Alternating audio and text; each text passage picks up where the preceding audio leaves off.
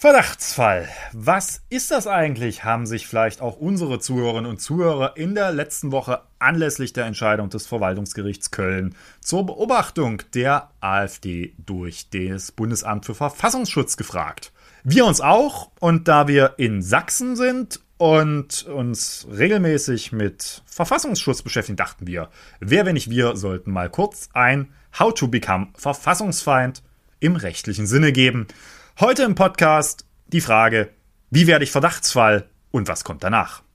Ach ja, und dann haben wir hier noch einen rechtsextremen Richter aus dieser Truppe rumsitzen. Auch spannend. Wie geht's weiter? Werte Kolleginnen und Kollegen, was ist denn das für ein Käse? Haben Sie eigentlich mal bedacht? Selbst in Sachsen. Schon alleine diese bodenlose Frechheit. Das ist doch aber nicht der Maßstab. Ja, da bin ich ja gespannt. Ja, hallo und herzlich willkommen zum Podcast Zwischenrufe und zwar zur Folge 64.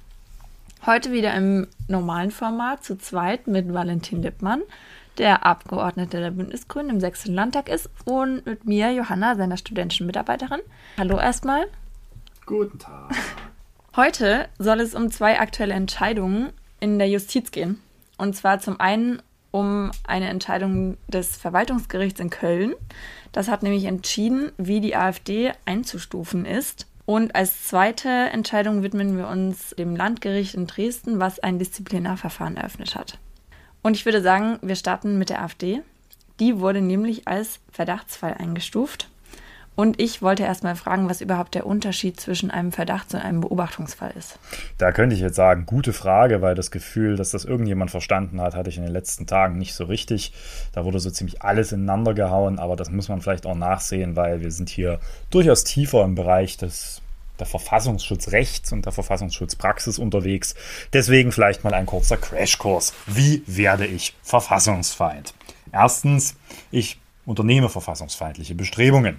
Zweitens, der Verfassungsschutz wird auf mich aufmerksam. Und dann beginnt ein, nun ja, mehrphasiges System innerhalb des Verfassungsschutzes, bis ich dann am Ende beispielsweise im Verfassungsschutzbericht auftauche. Und innerhalb dieses mehrstufigen Prozesses ist der Verdachtsfall eine Phase.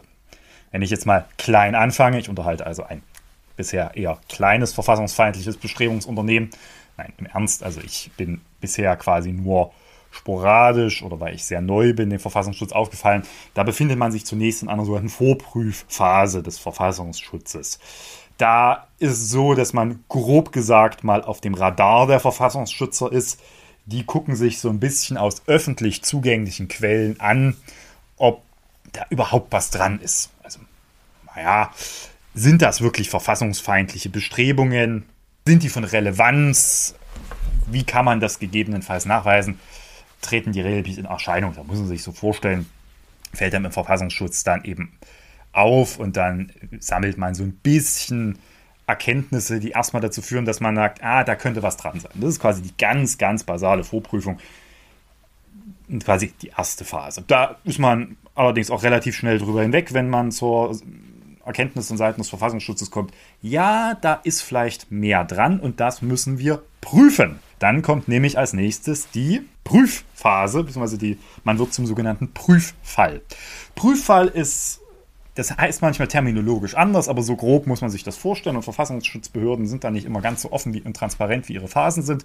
Aber zum Prüffall. Prüffall heißt, dass man jetzt versucht, sogenannte Verdachtssplitter also einzelne Fragmente, man muss sich das so ein bisschen wie ein Puzzeln vorstellen, zusammenzutragen in, in, innerhalb des Verfassungsschutzes zu einer eben Bestrebung, die nach Auffassung des Verfassungsschutzes zumindest gewichtige Anhaltspunkte beinhaltet, dass sie möglicherweise verfassungsfeindliche Ziele entsprechend verfolgt. Dann bin ich in der sogenannten Prüfphase. Da ist es dann eher so, dass man wirklich eher so so Mosaikmäßig sich da zusammensetzt. Äh, was, was machen die?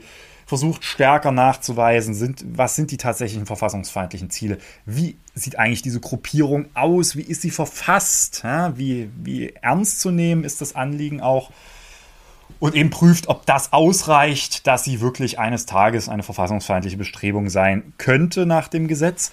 In dieser Prüfphase ist man nach wie vor eigentlich auf rein öffentlich zugängliche Quellen angewiesen. Muss ich mir vorstellen, da, da gucken im Verfassungsschutz Leute die einschlägigen Internetseiten durch, zumindest in der Theorie, oder lesen die entsprechenden Fachzeitschriften dazu, die ja manchmal erhellen sein sollen, oder lesen auch entsprechende Publikationen, beispielsweise, wenn man jetzt bei einer Partei ausgeht, ähm, dieser Partei.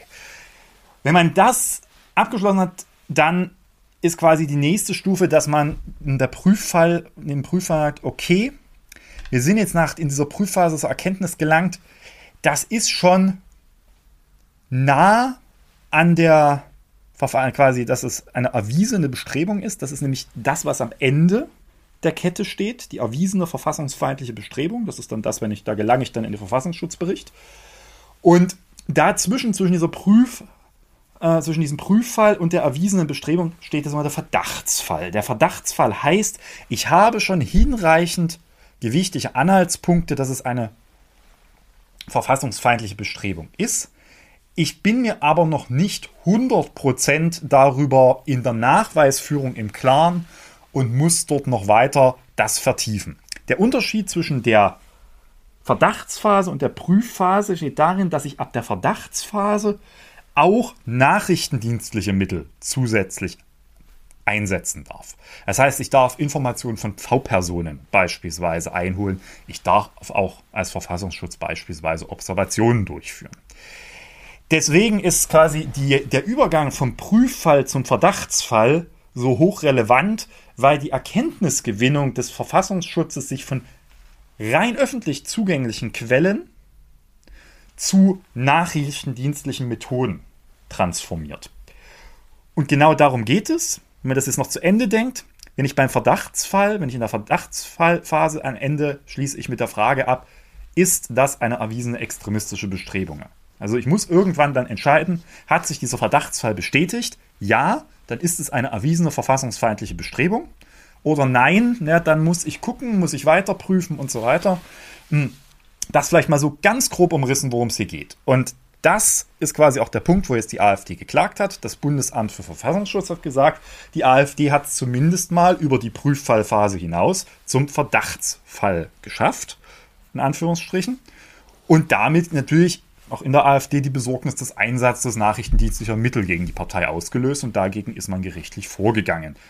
Das Ganze betrifft das Bundesamt, deswegen ist auch, weil man jetzt schon Fragen hat, warum hat es eigentlich das VG Köln entschieden? VG Köln ist zuständig quasi qua Sitz des Bundesamtes.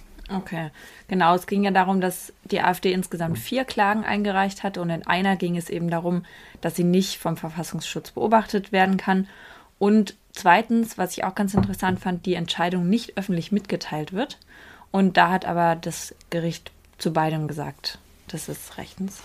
Genau, und es hat aber ging auch um die Rolle der jungen Alternativen auch in dem Zusammenhang, aber es gibt auch noch, und darüber werden wir dann sicherlich gleich noch reden, zwei Punkte, wo die äh, das Gericht der AfD recht gegeben hat, was so ein bisschen untergegangen ist, nämlich bei der Frage, darf der Verfassungsschutz oder ist die Zahl der vermeintlichen Mitglieder des Flügels, die der Verfassungsschutz immer mit 7000 angegeben hat, entspricht die der Realität? Und zweitens, ist der Flügel eine erwiesene extremistische Bestrebung, also quasi schon eins über dem Verdachtsfall. Da kommen wir aber gleich noch zu, mm, weil das durchaus interessant ist, die Argumentationsfigur des äh, VG Köln. Wohlgemerkt, diese ganzen Entscheidungen sind alle zum gegenwärtigen Zeitpunkt noch nicht rechtskräftig. Die AfD hat natürlich die Möglichkeit, dagegen vorzugehen, genauso wie das Bundesamt gegen die Entscheidungen vorgehen kann, in denen ihnen das VG Köln unter anderem zum Flügel gesagt hat, das könnt ihr so nicht machen. Zurück aber zur äh, der Situation mit dem Verdachtsfall und der AfD. Genau das ist der Kern quasi dieser Entscheidung. Und das ist durchaus eine spannende Frage, denn über die Frage, ob ein Verdachtsfall veröffentlicht werden darf, das ist Tatsache übrigens auch unter den Ländern vollkommen unterschiedlich geregelt. In Sachsen haben wir beispielsweise eine Regelung, dass wir über Verdachtsfälle, also das heißt wir, der Verfassungsschutz und das Innenministerium, über Verdachtsfälle gar nicht informieren dürfen.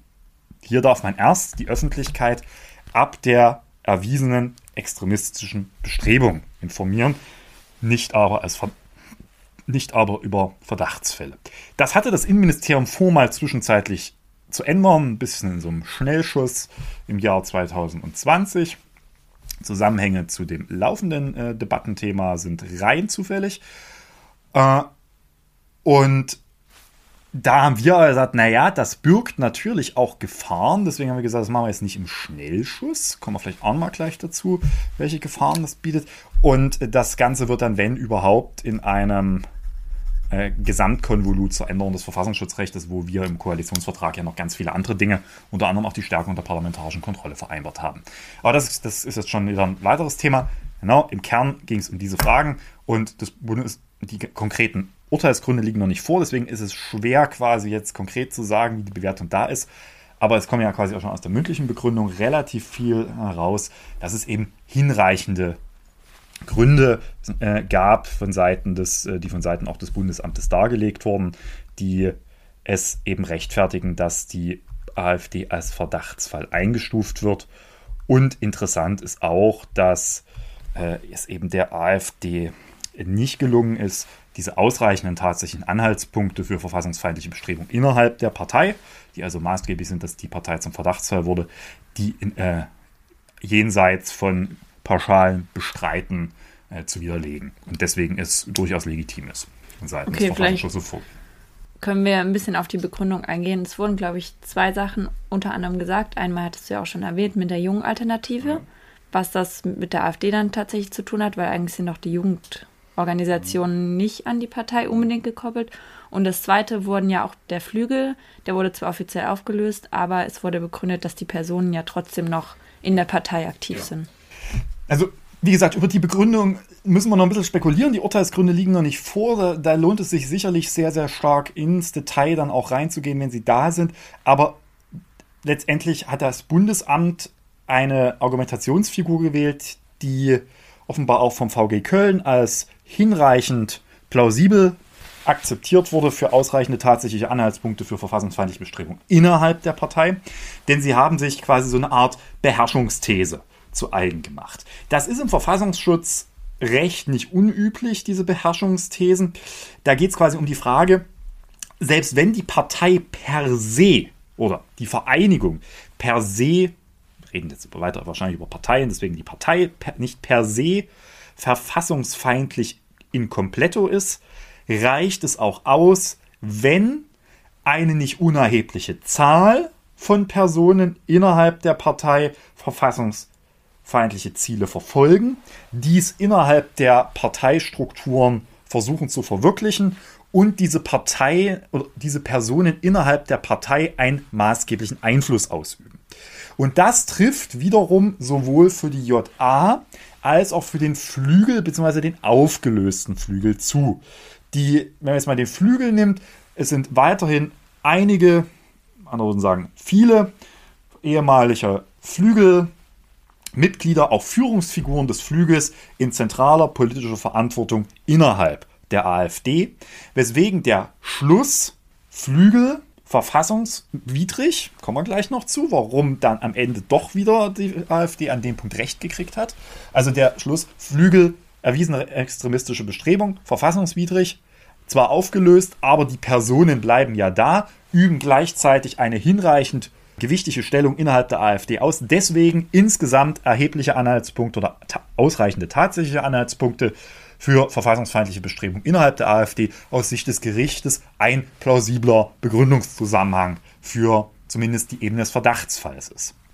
Gleiches gilt eigentlich auch für die JA. Also quasi diese Beherrschungsthese. Demnach, ähm, also um das mal zusammenzufassen, weil eben hinreichend viele Verfassungsfeinde innerhalb der Partei tätig sind und die auch nicht nur unbedeutende Positionen einnehmen, kann zumindest der Partei unterstellt werden, dass es hinreichende Anhaltspunkte für verfassungsfeindliche Bestrebungen in ihrer Organisation gibt. Und das reicht aus, um zumindest auf die Ebene des Verdachtsfalls zu kommen. Ob das ausreicht, um erwiesene extremistische Bestrebungen zu werden, das hat das Gericht nicht gesagt. Und das ist auch einer der Fehlschlüsse jetzt in vielen Auseinandersetzungen in der Öffentlichkeit.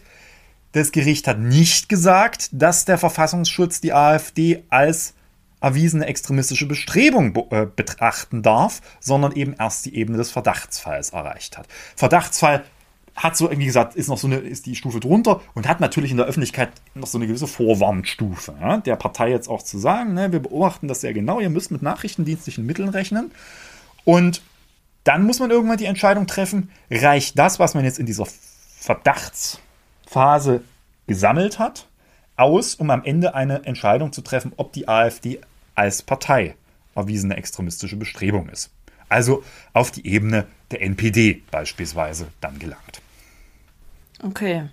Das heißt, wir müssen in dem Fall aber jetzt erstmal abwarten, ob die AfD dagegen vorgeht. Also das, das Thema ist noch längst nicht durch. Zunächst ist davon auszugehen, dass die AfD Rechtsmittel gegen die Entscheidung einlegt. Zum anderen wird ja irgendwann auch mal das Bundesamt für Verfassungsschutz sich überlegen müssen, was machen wir jetzt mit dem Verdachtsfall? Möglicherweise kommen wir dann über die Debatte, ist das eine erwiesene extremistische Bestrebung, in das nächste Verfahren. Also wir hypothetisieren mal, irgendwann kommt ein Verfassungsschutz, vielleicht das Bundesamt zur Schlussfolgerung, das ist eine erwiesene extremistische Bestrebung. Das heißt, ich habe hinreichende tatsächliche Anhaltspunkte, dass diese Partei verfassungsfeindliche Bestrebungen verfolgt. Dann ist die logische Folge, dass die zu einer erwiesenen extremistischen Bestrebung erklärt wird. Und dann ist davon auszugehen, dass natürlich auch eine AfD dagegen vorgehen wird, gerichtlich. Und dann, ne, das ist quasi, das wird sich jetzt ziehen, diese, diese ähm, entsprechenden äh, ja, Einstufungen und Rechtsmittel. Es ist auch so, dass man grundsätzlich schon von gewissen Fristen ausgeht, in denen auch innerhalb des Verfassungsschutzes dann entschieden werden muss, wer, äh, wann man jetzt sagt, ist das jetzt ein Verdacht? Also ist der Verdacht, hat sich der Verdacht bewahrheitet und es ist eine extremistische Bestrebung eben, oder eben auch nicht. Wer das mal nachlesen will, wir verlinken das gerne in einem etwas anderen Zusammenhang rund um einen Verfassungsschutzskandal 2020 hier im Freistaat Sachsen hat die Parlamentarische Kontrollkommission äh, nicht nur quasi die konkreten Einzelfälle, damals ging es um unzulässig Datensammlung über AfD-Abgeordnete, weil man eben nicht in der Lage war, das nachzuweisen und damit fast quasi dem Rechtsstaat einen riesen Bärendienst erwiesen hätte. In dem Zusammenhang hat die PKK, die so einen Sonderbericht veröffentlicht hat, der, wie gesagt, unten verlinken, in den quasi Präliminarien dieses Ganzen mal sehr gut dargestellt, wie quasi innerhalb des Verfassungsschutzverbundes so eine, oder auch gerade im sächsischen Verfassungsschutz, aber das dürfte innerhalb des Verfassungsschutzverbundes, also auch die anderen Länder und der Bund nicht groß anders sein, wie diese unterschiedlichen Phasen ablaufen, was da quasi wie stattfindet. Das vielleicht mal zur Vertiefung, zur Lektüre angeraten. Vielleicht noch ganz kurz, was könnte das denn am Ende für Folgen haben, wenn die AfD so eingestuft wird, auch im Zuge dieser parlamentarischen Kontrollkommission, auch im Bundestag, wo ja die AfD selbst drinne sitzt? Das ist eine spannende Frage. Äh, also zunächst, der Verdachtsfall dürfte jetzt erstmal nicht ausreichen, um überhaupt Rechtsfolgen daran anzuknüpfen. Das ist, glaube ich, auch, wie gesagt, so ein bisschen in der öffentlichen Diskussion der letzten Tage ein bisschen falsch dargestellt worden, weil man sich sofort äh, auch nicht ganz zu Unrecht Fragen stellte. Was heißt das beispielsweise für Beamte, die Mitglieder der AfD sind oder ähnliches? Die Verdachtsfalleinstufung an sich ist, weil sie immer noch so einen Schwebezustand im Verfassungsschutz darstellt und eben noch keine Extremist, erwiesene extremistische Bestrebung ist, ist nicht geeignet, daran Rechtsfolgen anzuknüpfen, unmittelbar. Es gibt Indizien, aber es reicht jetzt nicht quasi zu sagen, AfD-Verdachtsfall, deswegen du Mitglied AfD, deswegen das. Sondern das muss ich dann immer im Einzelfall, ne? es ist ein gewichtiges Indiz, aber ich muss dann im Einzelfall noch sehr viel nachweisen. Hm, für die Parlamentskontrolle wäre es natürlich ein erhebliches Problem, wenn innerhalb der Parlamentskontrolleure äh, Personen sitzen, die selbst Teil eines Beobachtungsobjektes sind. Und jetzt kommen wir in aber ein sehr, sehr großes Problem. Äh, also die Parlamentarische Kontrollkommission ist ja eigentlich dafür verantwortlich, den Verfassungsschutz ja, zu überwachen. Genau. Und hat auch weitgehende Informationsrechte, weitergehende beispielsweise als jeder Abgeordnete als Abgeordneter hat weil nicht selten wird in Anfragen zu sensiblen Verfassungsschutzfragen darauf verwiesen, dass die Staatsregierung auf böse Punkte nicht antworten kann, weil Belange des Geheimschutzes oder des sogenannten Methodenschutzes, dem entgegenstehen Methodenschutzes, dass man sonst erzählen müsste, wie so ein Verfassungsschutz so arbeitet und dann könnten ja sich Leute darauf einstellen. Hm, dann wird darauf verwiesen, dass aber man der PKK das mitteilen könnte. Die PKK tagt grundsätzlich geheim. Wir sind alle quasi zur Geheimhaltung verpflichtet. Deswegen dürfen wir darüber dann auch nichts erzählen. Aber das endet nichts an der Tatsache, dass A, immer erstaunlich viele Journalisten erstaunlich gut informiert sind darüber, was in Geheimschutzsitzungen der Parlamentarischen Kontrollkommission stattfindet. Und zweitens, dass natürlich dann trotzdem äh, dort Leute drin sitzen, die selber Teil eines Beobachtungsobjektes sind. Das zu lösen ist allerdings eine sehr große Herausforderung, denn eine, äh, die AfD jetzt per se dort rauszuschmeißen, würde natürlich mit einem anderen wesentlichen Anker unserer Verfassung im Parlamentsrecht kollidieren, nämlich dass also es eine grundsätzliche Gleichbehandlung auch hier von Fraktionen in solchen Fällen bei der Besetzung von Gremien geben muss. Und ich kann das mal in Sachsen sehr plastisch da machen. Die AfD sitzt dort seit 2014 in der PKK. Wir sitzen jetzt erst seit dieser Legislaturperiode drin, weil wir quasi durchgesetzt haben, dass eigentlich ein No-Go ist, dass nicht alle Parlamentsfraktionen dort vertreten sind, weil das ja dazu führt, dass die Verfassungsschutzkontrolle quasi nur unter bestimmten Teilen des Parlaments stattfindet, obwohl eigentlich das Parlament als Ganzes dazu berufen ist. Und das äh, hat er jetzt bei uns das für die auszuweiten. Aber natürlich ist zu dem Zeitpunkt eine AfD 2014 noch vielleicht anders bewerten gewesen, als sie das jetzt auch mit Blick auf die äh, rechtlichen, möglicherweise rechtlichen Implikationen einzuordnen ist. Was man früher gemacht hat, ist äh, immer mal wieder zu versuchen, dass man die, die Gremien verkleinert hat, damit seinerzeit die allerdings ja nie so stark gewesene NPD dort nicht reinkommt. Äh, das hat dann aber auch dazu geführt, dass eben lange Zeit keine Grünen und formal, äh, wenn sie nicht auf Koalitionspartnerticket dort saßen, auch keine Sozialdemokraten und FDPler dort drin saßen, was natürlich auch irgendwie dann wieder dazu führt, muss sich quasi demokratische Kontrolle so weit einschränken, dass der Rest der Demokraten auch keine Kontrollrechte mehr hat.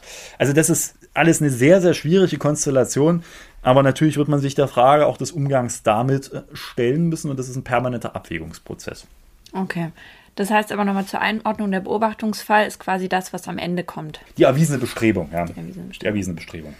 Okay. Wir kommen gleich nochmal zu zwei kleineren Annexfragen. Und das ist nämlich interessant, weil wenn man das jetzt liest, die Berichterstattung darüber in der Pressemitteilung, das mit dem Flügel. Da hat ja das äh, Verwaltungsgericht gesagt, naja, also die weitere Einstufung des Flügels als erwiesene extremistische Bestrebung, also eins über den Verdachtsfall, die ist so nicht zulässig. Hat das aber nicht inhaltlich begründet, sondern hat das daraufhin zurückgeführt, dass zwar es offenbar eher auch kein Zweifel daran gibt, dass der Flügel verfassungsfeindlich ist, sonst hätte man ja quasi dieser Beherrschungstheorie vorher nicht als Begründungsmuster des Verfassungsschutzes gefolgt, aber dass grundsätzlich das Problem ist, dass der Flügel ja aufgelöst sei. Der Verfassungsschutz argumentiert, dass er rechtlich aufgelöst und tatsächlich nicht aufgelöst wäre. Und diese Einstufung sah das VG Köln anders, da ein Beobachtungsobjekt, also quasi erwiesene Bestrebung, Sicherheit darüber verlange, dass das Beobachtungsobjekt auch existiere. Sprich, die haben das nicht inhaltlich, sondern mit, wenn der Flügel aufgelöst ist, kann man ihn nicht beobachten geht man natürlich sehr formal ran. Also da wird es wirklich interessant, die konkreten Urteilsgründe sich nochmal anzugucken, weil da muss man dann sagen, naja, bloß weil die sich selbst aufgelöst erklärt haben, heißt das ja nicht, dass... Äh, eine, ich, da könnte man mal die Frage stellen, das habe ich mir jetzt allerdings nicht angeguckt, wie eigentlich der Verfassungsschutz nach der Erklärung der Selbstauflösung der RAF eigentlich mit der RAF umgegangen ist. Also das ist mir ein bisschen zu gewagt, aber da muss man wahrscheinlich die konkreten Urteilsgründe abwarten. Und das Zweite ist, weil es nochmal ein interessanter Annex ist, diese Verdachtsfallsachen. Das zeigt nochmal ein interessanter Punkt diese Verdachtsfallberichterstattung ist ja durchaus was, was ich vorhin schon gesagt habe. Das hat das sächsische Innenministerium auch mal gewollt. Wie gesagt, man wird das im Zusammenhang mit der noch diese Legislatur anstehenden größeren Verfassungsschutzrechtsnovelle diskutieren müssen. Da spricht natürlich einiges im Sinne dieser Vorwarnfunktion erstmal dafür, ja, nach dem Motto, ja, warum nicht? Ja, warum soll ich immer erst, wenn alles quasi hoch 100% erwiesen ist und das muss ja irgendwie schon als Frühwarnsystem, der auch der Verfassungsschutz sein soll, eine Ebene vorher geben und nicht erst, wenn alles klar ist. Dagegen spricht aber ein Problem, das sich meines Erachtens möglicherweise, wie gesagt, die konkrete Urteilsbegründung gilt es abzuwarten, äh, in den beiden abschlägig entschiedenen äh, Entscheidungen, beziehungsweise ähm, nochmal zu ventilieren gilt. Hm, hier geht es zwar nicht mehr um Verdachtsfälle, hier geht es quasi um eine Zahlenbehauptung und eine erwiesene Bestrebung, aber sie zeigt halt, dass nicht alles, was der Verfassungsschutz veröffentlicht, dann am Ende äh, in der gerichtlichen Überprüfung ohne weiteres standhält. So, und jetzt haben wir eine etwas sehr schwierigen rechtlichen Konstellation. In dem Moment, wo ich nämlich sage, dass ein Verdachtsfall veröffentlicht werden kann, muss ich mir dann sicher sein, dass ich die hohen Hürden, die ich jetzt quasi erst bei der erwiesenen Bestrebungen für die Nachweisführung verlange, schon auf der Ebene des Verdachtsfalls nachweisen muss. Das setzt also den Verfassungsschutz nochmal in eine höhere Begründungserfordernis auch bei der Darlegung der Gründe für eine Verdachtsfalleinstufung, wenn er damit in die Öffentlichkeit geht. Und das ist schon eine Frage, ob man das in der Abwägung tatsächlich zwischen natürlich bestehendem öffentlichen Interesse, aber auf der anderen Seite den damit verbundenen erheblichen Schwierigkeiten, dass ich faktisch eine Stufe überspringe, nämlich von der Prüfphase eigentlich schon zur erwiesenen Bestrebung von den rechtlichen Anforderungen theoretisch übergehe, ob man das will. Und das ist ein Abwägungsprozess, den werden wir sicherlich auch noch in Sachsen führen. Das Bundesamt hat ihn gerichtlich jetzt für die AfD gehalten bekommen. Ähm, trotzdem eben, das Bundesamt ist das Bundesamt und Landesämter sind Landesämter. Ja, damit vielleicht so viel zu dem Thema. Und sicherlich wird es sich eines Tages nochmal lohnen, äh, über die konkreten Entscheidungen dann zu reden. Ja, gut, dann also machen wir das so. Genau, über die Begründung. Dann kommen wir jetzt zum Disziplinarverfahren und den rechtsextremen Richtern in Sachsen. Wir haben bereits in Folge 57 darüber gesprochen, wie generell diese Geschichte überhaupt aufgebaut ist. Und in der Folge 62 ging es um die Richteranklage. Und heute soll es um eine aktuelle Entscheidung des Landgerichtes gehen. Was wurde denn da entschieden? Wir fangen vielleicht erstmal mit was anderem an, um die Sache nochmal etwas komplexer zu machen. Also das Ganze ist ja mittlerweile eine unendliche Geschichte und in der noch durchzusehen etwas schwierig ist. Deswegen holen wir euch nochmal kurz rein, was bisher geschah. Herr äh, Jens Meyer, seines Zeichens ehemaliger AfD-Bundestagsabgeordneter, hat mit seinem Mandatsverlust, weil die Landesliste der AfD nicht gezogen hat, warum haben wir in der vorvorletzten Folge erläutert, warum das von Relevanz ist oder wie das da zustande gekommen ist, sein Bundestagsmandat verloren. Daraufhin steht es ihm nach dem Abgeordnetengesetz zu, wieder in seinen alten Beruf, weil er ist Beamter, zurückzukehren, nämlich als Richter. Vorher war er nämlich Richter am Landgericht. Seitdem diskutieren wir vollkommen zu Recht die Frage, wie verhindern wir, dass so ein Mann, übrigens der war Obmann des Flügels, also Obmann einer erwiesenen Bestrebung, also evident Verfassungsfeind, das kann man so, äh, das steht auch im Verfassungsschutzbericht, äh, ganz klar sagen. Ich weiß gar nicht, ob er das bestreiten würde das gilt ja für einige in der AfD auch als ja, quasi Adelstitel gefühlt. Aber seitdem quasi er äh, da zurück ist, ist die zurückkommen sollte, ist die klare Frage, wie verhindert man das eigentlich? Das ist eine sehr interessante Diskussion. Wir haben das ja wiederum in der auch vorverletzten Folge ähm, diskutiert, welche Instrumentarien es dort gibt. Und der Stand ist jetzt so, bei der Richteranklage, das ist das, was wir in der vor, vorletzten Folge diskutiert haben, äh, warten wir derzeit auf ein juristisches Gutachten, das wir beauftragt haben als Landtagsfraktion. Das macht niemand Geringeres als Professor Christoph Möllers, einer der durchaus renommierteren Staatsrechtler in der Bundesrepublik Deutschland, der übrigens deswegen sich auch vielleicht mit solchen Materien sehr gut auskennt, dass der Prozessbevollmächtigter im NPD-Verbotsverfahren war, also sich mit den Fragen der Voraussetzung auch für den Umgang unserer Verfassung mit Verfassungsfeinden sehr, sehr gut auskennt. Das ist noch nicht da. Dann werden wir schlauer sein, ob diese von uns ja auch in dem Podcast beschriebenen hohen rechtlichen Hürden überhaupt zu nehmen sind. Und dann muss der Landtag weiter gucken und all jene fragen, warum das nicht schneller geht, wofür ich volles Verständnis habe. Das sind so gravierende Rechtsfragen aufgekommen und jetzt auch im Vor- und im Nachgang und Interdependenzen zu laufenden Verfahren, da gilt Gründlichkeit vor Schnelligkeit, denn in allen Verfahren ist eins gemein, niemand will, dass das aufgrund von Formfehlern scheitert. Zweiter Punkt ist, dass ja eine Diskussion darüber entbrannte, wie geht man quasi disziplinarrechtlich mit ihm um. Das haben wir letztes Jahr beschrieben, das Richterdisziplinarrecht. Ist also auch nachzuholen in Folge 57. Hm, da ist das Problem gewesen, bis quasi gestern, Montag, den 14., wir nehmen diese Folge am Dienstag, den 15. auf, dass dieses Disziplinarverfahren erst eröffnet werden konnte, wenn er zurück im Dienst war, also er wieder da war. Und gleichzeitig dort nicht das Justizministerium, sondern aufgrund von subsidiaritätsrechtlichen Fragen im, der, im Richterrecht in Sachsen auch erstmal und im Justizrecht das Landgericht zuständig war in dessen Amts Landgerichtsbezirk er jetzt dem Amtsgericht Diepoldeswalde zugeordnet wurde. Sodass man quasi mit diesem Disziplinarverfahren es warten musste, bis er wieder da ist und auch quasi das Ministerium dort nicht rein regieren. Das hat das Ministerium auch hinreichend erklärt, seine Rechtsauffassung. Dass das einige anders sehen, nehme ich zur Kenntnis.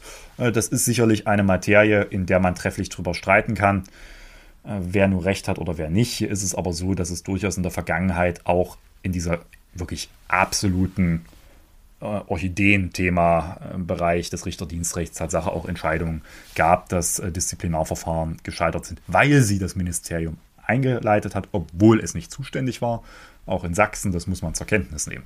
So, das ist jetzt genau eingetreten. Richter Meyer ist also am 14. am AG Dippoldeswalde aufgeschlagen. Der Medienrummel war nur nicht so groß wie erwartet. Ich glaube aber auch, dass wir momentan mit Blick auf die Ukraine und das äh, schreckliche Leid der Menschen dort auch medial, glaube ich, einen anderen Fokus haben, als da, äh, wie Herr Meyer sein Amtsgerichtstürchen aufschließt wo es, glaube ich, ein Foto davon gab in irgendeiner Zeitung. So, da ist er jetzt hingekehrt und das Landgericht hat quasi mit dem Tag seiner, äh, seines Dienstantritts dieses Disziplinarverfahren eröffnet. Das wird jetzt auch durch das Landgericht geführt. So furchtbar viel mehr hat man jetzt der Öffentlichkeit noch nicht mitgeteilt. Also, was ist das Ziel des Disziplinarverfahrens? Ich gehe davon aus, dass das Ziel ist, äh, ihn aus dem Dienst zu entfernen. Jedes Disziplinarverfahren hat immer das Ziel, einen aus dem Dienst zu entfernen. Weiß Herr Mayer selber, der hat ja schon mal einen Verweis gekriegt äh, seinerzeit wegen Äußerungen. Also da gibt es quasi noch viele Zwischenstufen. Und genau, das ist jetzt eingetreten. Das heißt, das Landgericht hat dieses Disziplinarverfahren eröffnet und wird jetzt äh, früher oder später dann auch mal entscheiden müssen, wie es dann weitergeht. Und dann ist also die logische Folge in diesem Disziplinarverfahren, wenn man dann irgendwann mal äh, zu einer entsprechenden Feststellung kommt, dass man auch beim Richterdienstgericht dann beantragt, das hat man wie gesagt alles in Folge 57 erklärt, dass dann entsprechend derjenige aus dem Dienst entfernt wird. Auch das ist kein Verfahren, was sonderlich schnell geht, das muss man immer sagen, weil das hat einen Instanzenzug dahinter. Ne? Da gibt es auch die Möglichkeit, dann entsprechend dagegen vorzugehen. Deswegen hatte das Justizministerium dann gehen wir jetzt quasi nochmal zurück. Also wir sind jetzt quasi von wie war's in der, über wie ist es in der Zukunft. Jetzt gehen wir kurz mal in die jüngere Vergangenheit. Klingt nach einem schlecht zusammensortierten Katastrophenfilm oder ähnliches, aber ist es vielleicht auch. Denn das Justizministerium hatte im Februar mitgeteilt, noch einen dritten Weg gehen zu wollen. Also ich vom dritten Weg spreche, ist bei Nazis immer ein bisschen schwierig, aber hat ausnahmsweise mal nichts mit dem dritten Weg Nazis zu tun. Die sind hier nur Referendare. Okay, das war jetzt äh, zynisch, aber das hat ja nun das äh, wiederum der Verfassungsgericht so zugelassen, haben wir auch schon drüber gesprochen. Nein, es geht um eine dritte Möglichkeit. Dritte Möglichkeit heißt die erste Möglichkeit und das Regelverfahren, das Disziplinarverfahren. Die zweite Möglichkeit, die hochvoraussetzungsreiche, sowohl formell als auch materielle Richteranklage durch den Landtag. Und es gibt noch eine dritte Möglichkeit. Das war, dass das Justizministerium durchaus eine Möglichkeit hatte, die wiederum auf einer vollkommen anderen Überlegung fußte, denn durch die öffentliche Diskussion über Herrn Mayer in den letzten Wochen und überhaupt die ganze Frage, darf man einen Rechtsextremisten als Richter zurücknehmen, sei quasi der durch die Person von Herrn Mayer der Justiz ein quasi Krisenzustand beschert worden. Ich überspitze es jetzt mal. Also quasi so eine Art lokale Demokratie, lokale Justizkrise ausgelöst worden. Und dann gibt es eine Möglichkeit, einen Richter unter sehr, sehr engen Voraussetzungen in solchen Fällen, wenn also die Besorgnis für die Funktionsfähigkeit der Rechtspflege eintritt, in den Ruhestand versetzen zu lassen. Hat Nachteile natürlich. Ruhestand heißt Ruhestand, das heißt äh, Dienstbezüge und ja, Richter AD, aber eben nicht das, und das ist, glaube ich, das Hauptziel aller gewesen. Er wäre halt nicht mehr in der Lage gewesen, als Richter Recht zu sprechen. Diese Möglichkeit hat das Justizministerium gezogen, hat beim zuständigen Richterdienstgericht im Februar beantragt, entsprechend Herrn Mayer in Ruhestand versetzen zu lassen, hat das auch in der Öffentlichkeit sehr breit erklärt. Und alle haben eigentlich gehofft, dass die vor dem 14., also vor dem Dienstantritt, entscheiden. Dann kam am Freitag eine Pressemitteilung, die dann doch einige hier etwas ratlos zurückgelassen hat. Da teilte nämlich das zuständige Richterdienstgericht mit, das sind übrigens dieselben, die für das Disziplinarverfahren zuständig sind dann, äh, dass man das nicht vor Dienstantritt entscheiden werde, weil der Anwalt von Herrn Mayer noch Akteneinsicht bekommen müsse. Jetzt kann man sich trefflich darüber streiten, ob das, das Gericht äh, hinreichend klug organisiert hat, dass man offensichtlich in der letzten Phase der Entscheidungsfindung sich plötzlich noch mit der Akteneinsicht konfrontiert sah, wobei der Antrag ja dort schon länger lag. Ist, das sind Dinge, die entziehen sich meiner Einsicht und deswegen auch meiner Bewertungsfähigkeit gibt durchaus Leute, die in der Öffentlichkeit aber auch schon gesagt haben, naja, das zeugt jetzt nicht unbedingt von der Willigkeit des Richterdienstgerichts, das schnell zu entscheiden. Da ging es um den Eilantrag, wohlgemerkt den Eilantrag, ja, nicht den Hauptsacheantrag, sondern den Eilantrag, den das Justizministerium quasi mit der Inruhestandsversetzung verbunden hat. Wir haben also quasi den Antrag gestellt, ihn in den Ruhestand zu versetzen, aufgrund der vorgenannten Gründe und aufgrund der gravierenden Problematik, ihn auch quasi sofort in den Ruhestand zu versetzen versetzen, beziehungsweise ihm die Ausübung der Dienstgeschäfte zu untersagen. Ja, und darüber hat man dann das Gericht äh, mitteilen lassen, dass es nicht entscheidet und nun war er am Montag da. Das heißt, wir haben jetzt umgekehrt drei, also zwei eingeleitete und ein hypothetisches Verfahren. Wir kommen jetzt wieder in Ist und Zukunft und haben jetzt die Situation, es gibt ein eingeleitetes Disziplinarverfahren, das ist das Richterdisziplinarrecht. Es gibt diesen gestellten Antrag auf Versetzung in Ruhestand plus den entsprechenden verbundenen Antrag ihn vorläufig aus dem Dienst zu entheben. Und möglicherweise, je nachdem, was das Gutachten dann sagt, wenn es demnächst veröffentlicht wird, wir werden es sicherlich in diesem Podcast besprechen, dann sind wir wahrscheinlich irgendwann mal ein Podcast für komplizierte Rechtsfälle. Ähm, möchten dann gerne in irgendeine Liste aufgenommen werden. Recht sächsisch nennen wir ihn dann. Vielleicht soll ich mir den als Marke eintragen lassen. Nee, recht sächsisch, wir müssen mal sächsisch sprechen, dann passt. Nein, also werden wir sicherlich noch erläutern, aber heißt auch, wir werden äh, dann die Frage klären müssen, gibt es quasi noch das dritte, nämlich ihn im Wege der Richteranklage aus dem Amt zu entfernen. Das Bundesverfassungsgericht wird zuständig. Und da, letzter Punkt, um das Ganze noch zu verkomplizieren, stellen sich Interdependenzfragen, sprich, kann ich überhaupt noch einen Richter, wenn jetzt die Ruhestandsversetzung doch erfolgreich ist, der in den Ruhestand versetzt worden, noch im Wege der Richteranklage aus dem Beamtenverhältnis entfernen oder aus dem Richterverhältnis entfernen lassen. Darauf erhoffen wir uns auch Erkenntnisse aus dem Gutachten von Herrn Professor Möllers. Es bleibt also spannend und äh, nicht minder kompliziert. Und irgendwann können wir quasi ein Buch, das nennt sich Parlamentarischer Staatsschutz schreiben. Alles, was wir mit der AfD und Rechtsverfahren gelernt haben. Ja, ist doch auch gut. Mhm. Ja. Neues Buch raus. Ja, gut. Das klingt erstmal äh, nicht so schön. Nicht so schön. Weil er ist wieder da. Aber vielleicht. Aber wir warten mal die, genau, die Gutachten ab. Okay, ja, sind wir jetzt am Ende der Folge, glaube ich, angekommen. Ja, dann sind wir am Ende. Ja, danke für die Erklärung und bis zur nächsten Folge. Genau, bis zur nächsten Folge. Wir können euch nicht garantieren, dass nicht irgendwelche Rechtsextremen drin vorkommen. Vielleicht müssen wir demnächst ja noch Ich dachte gerade, jetzt möchtest du Rechtsextreme als Gast einladen. Nein, das äh, kommt mir erst gar nicht in die Tüte. Äh, vielleicht mit Gast, aber ohne Nazi. Okay, In diesem Sinne. gut. Tschüss. Tschüss.